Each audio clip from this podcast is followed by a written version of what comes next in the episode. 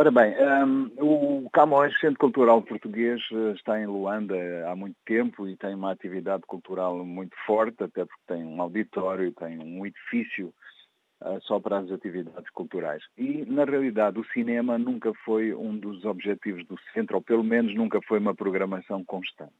Pelo contrário, muito a miúdo mesmo. E então surgiram, uh, convidaram porque tinham uma ideia de fazer algo mais de, cinema no Centro Cultural. E foi aí que surgiu e eu propus, aceitei o convite.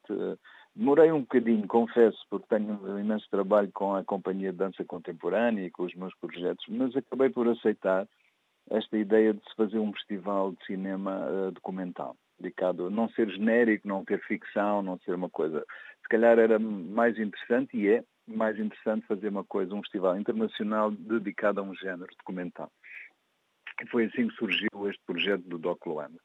Um, e aí, eh, obviamente, as ideias por trás e os objetivos por trás deste festival têm a ver, obviamente, de dotar a cidade de Luanda com mais um evento cultural. Luanda não tem, já tem bastantes coisas, mas não tem nada assim em cinema. Tem um pequeno festival dedicado à curta-metragem e agora ficou com mais este dedicado ao documentário. Como sabes, eu tive também na, no, no, grande festival, no FIC, o Grande Festival Internacional de Cinema, em 2008, que acabou, acabou por ter só cinco edições. Eu saí no final da primeira, não? por divergências, obviamente, mas esse era o grande festival de cinema que a cidade de Luanda devia ter e eu acho que só não, não continuou porque estava exatamente ligado às estruturas da cultura e do Estado. Este um, DOC Luanda tem uma base institucional que é o Camões, mas temos a liberdade, obviamente, de programar como quiser. Não temos que, nesta primeira edição, qualquer outra ligação institucional, os, os parceiros são todos privados, empresas, bancos, etc., que permite essa, essa, hum, digamos, essa liberdade de poder uh, programar, de poder fazer sem, sem ter essa carga uh, governamental.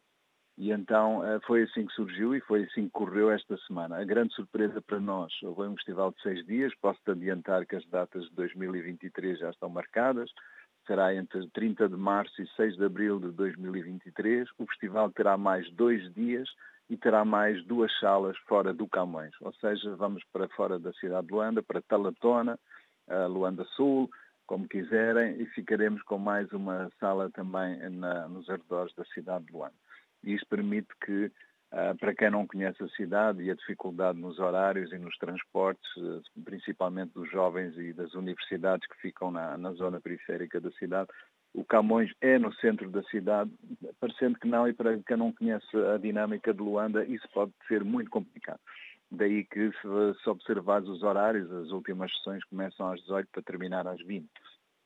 Depois os transportes são complexos, a cidade não é segura e normalmente só quem tem carro é que pode andar. E isto tudo para concluir que a grande surpresa foram os jovens, precisamente os jovens universitários dos cursos de cinema, da Faculdade de Letras, as pessoas que mais acorreram e mais ávidas estavam de, de ver os filmes, de aceder às masterclasses, estar na, na, na Feira do Livro e do DVD, etc. Por isso, isso leva-nos a pensar que a ideia e os objetivos do Doc Luanda foram foram atingidos, não é? que, era, que eram esses os primeiros propósitos, há um lado pedagógico também envolvendo tudo isto. E isso foi realmente atingido e a repercussão que tem tido e que temos estado a observar nas redes sociais uh, reflete isso também. Os jovens uh, uh, gostaram do DOC, apoiam o DOC, estão ansiosos pela segunda edição do DOC e é isso que nos leva a trabalhar, no fundo.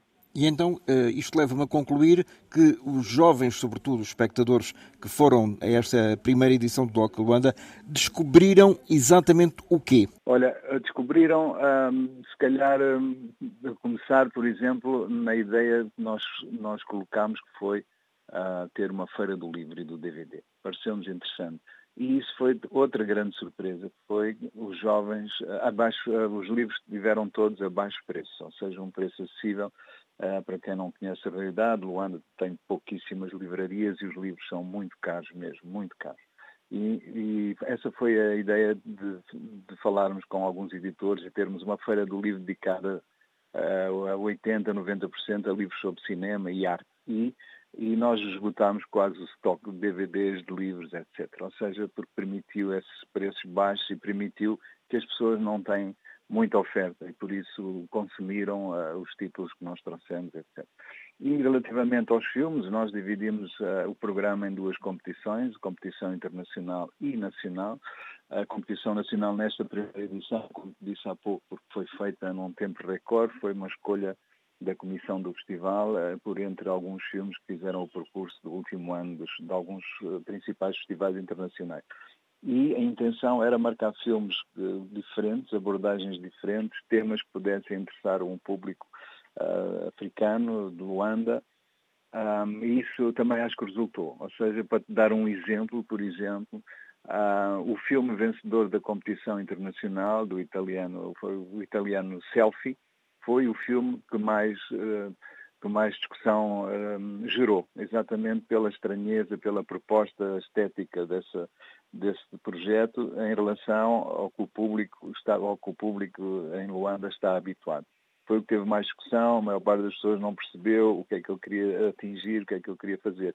Isto, eh, por, eh, obviamente, por, por paralelismo, o júri internacional constituído pela Noemi Mendel, pelo Stefan Sávio, pelo Mariano Bartolomeu, que são pessoas que estão dentro do, do circuito e que veem muitos filmes.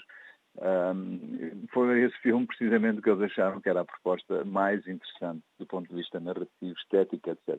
Mas, uh, Jorge António, uh, este, este um, problema de, por vezes, os, autores serem demasiado herméticos nas suas mensagens não poderá levar involuntariamente ao afastamento dos espectadores das salas? Não, não, eu, eu creio é precisamente o contrário. Eu dei-te este exemplo apenas para dizer que as pessoas não têm acesso e não têm acesso a ver coisas diferentes daquilo que lhes é dado na televisão. Não, os cinemas não passam documentários, as televisões também não.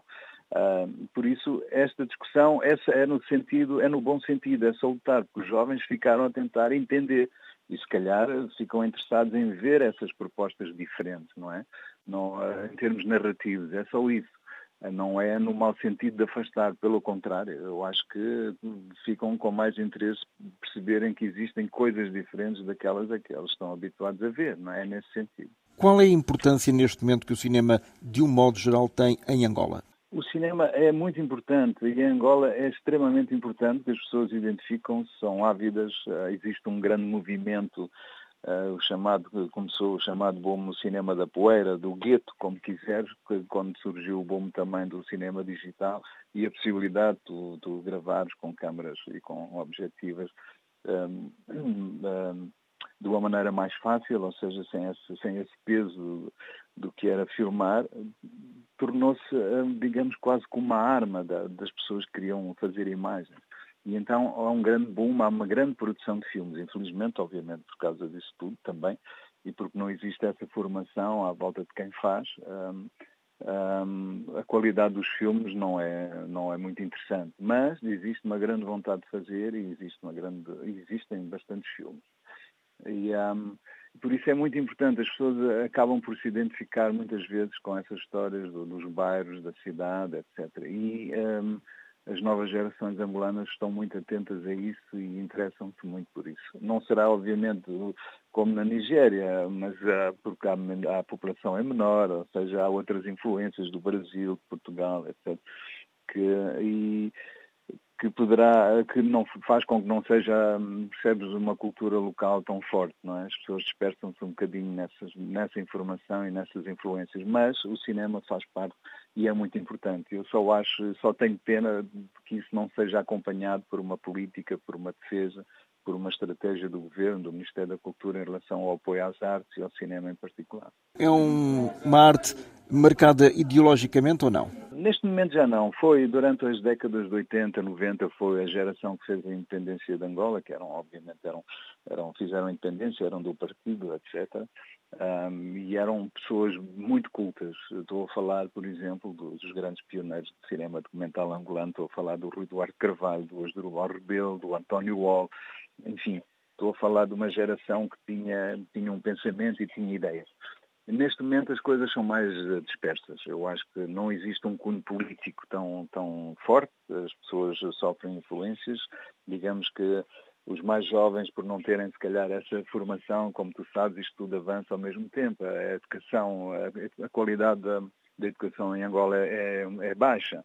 digamos assim. Esta é a verdade. Por isso as pessoas, os jovens não têm, por exemplo, uma, uma cultura geral tão vasta, etc. E as influências e as preocupações são, são muito dispersas e confundem muito também entretenimento, ou seja, os seus temas giram sempre também à volta do, do, do que vêm, do que copiam, das novelas, da, da, da, da influência do gueto americano, etc, etc.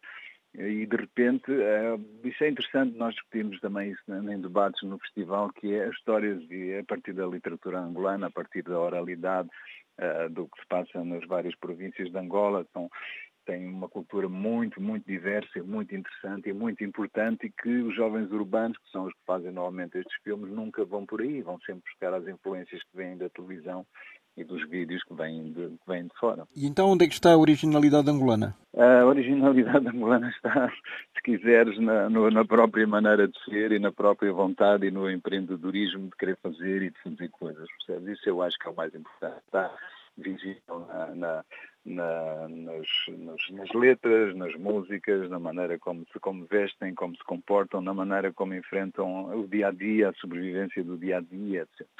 Isso é, eu acho que é o mais importante. E, obviamente, no meio de tudo isto, tu tens sempre uma percentagem que representa isso, não é? Quando eu digo que a maioria dos filmes não tem qualidade, nessa maioria que é feita, tu tens 10, 20% de filmes que são muito interessantes e que, e que, são os que estão a rodar nos festivais internacionais, por exemplo. E na competição nacional do Doc Luanda, o documentário ganhou, para lá dos meus passos, da Camilara, que é exatamente uma representante dessa nova geração faz propostas e coisas interessantes e é um filme que começou, eu penso que há dois anos no Festival ah, de Rotterdam e tem feito uma carreira internacional em festivais muito interessantes. As coproduções, eh, por exemplo, entre Angola e Portugal, eh, podem ser também uma tábua de salvação para colmatar e minimizar os estragos da falta de investimento? As coproduções são uma solução para essa falta de investimento, pelo menos em países que que não têm esse apoio, como é o caso de Angola. Não existe uma estratégia para apoio ao cinema e audiovisual. Mas existem apoios pontuais e patrocínios de empresas, etc. Agora, a relação que tu me falas com Portugal é, ao mesmo tempo, é, é, estranho, porque eu acho que existe, não, não posso garantir com toda a certeza, mas existe uma lei de cooperação entre Portugal e Angola. Mas, por outro lado, tens o ICA, que tem um concurso que é o concurso dos PALOP, que não é propriamente só com Angola, por exemplo, não é? É com todos os PALOP. E que, por acaso, uh, as regras mudaram. Eu penso que uh, eu, eu, como realizador português, já não posso ter apoio nesse concurso, por exemplo. Já tive, mas já não posso. Uh, neste momento, quem pode ter apoio, é um produtor português com um realizador desses países. É? Pronto. Agora, é para todos os PALOPs, o que quer dizer que, no caso angolano, pode pode não haver um realizador angolano a beneficiar desse apoio um, nos próximos anos, podem ser outros a ganhar, obviamente. Todo, todo, toda maneira, é um apoio, é um concurso do ICA de Portugal e é um, um apoio anual, não? ou seja, um país não pode estar dependente de uma coprodução ou de apoios eh, de apoios de outro país. E em Portugal as coproduções também passam sempre por apoios ou da televisão ou do ICA, não é? Seja para que projeto for. Por isso eu acho que este é um problema que tem que se resolver internamente, que é essa pressão junto da, das, da tutela para, para realmente haver um, orçamentado um apoio para, para o desenvolvimento do cinema em Angola. A partir daí, os produtores que, que existem, e que são alguns, algumas casas de produção, têm eles próprios como em todo lado, procurar coproduções, outros apoios, mas tem que haver sempre um apoio na, na, casa, na base, e isso não existe neste momento. Nesta altura, eh, a televisão pode ser também um veículo de divulgação, nomeadamente em Angola, por exemplo, através da TPA, ou em eh, Portugal, através da RTP África? Sim, eu penso, aliás, que é o que acontece neste momento. A única desvantagem, ou o único senão, não lhe chamaria desvantagem, chamaria um senão, é que as televisões, os canais em Angola, por exemplo, não, uh, o caso da TPA, da TV Zimbo, a ZAP, etc., têm modos diferentes de negociar e de exibir esses filmes, esses uh, projetos angolanos, digamos assim, e poderiam ter, a meu ver, uma participação muito maior, não só na compra desses materiais, como na coprodução desses materiais, o que ainda não acontece. As televisões aqui, como sabes, limitam-se também um bocadinho a produzir aquilo que chamamos de entretenimento, é? novelas, sobretudo. Uh, Portugal, a mesma coisa, a RTP e a RTP África em particular podiam ser um veículo de função da mesma maneira, ou na aquisição de conteúdos, ou, em certos casos, a possibilidade de existir alguma coprodução que permitisse esse desenvolvimento e essa garantia de que os projetos podem fazer. Esperemos que no futuro esse cenário seja diferente. Uh, esperemos que sim. Uh, da minha parte, há alguns anos que ando a lutar contra isso. Uh, como tu sabes, há muitos anos que estou envolvido com essa questão do cinema em Angola. A luta tem sido árdua e não, às vezes volta muito atrás, às vezes dá-se um passo em frente. Vamos ver o que é que acontece. Pode ser que o Doc Luanda ajude de alguma forma a mudar mentalidades. E então, parafraseando uma velha frase, política, a luta continua. A luta continua e estamos sempre firmes na trincheira da luta.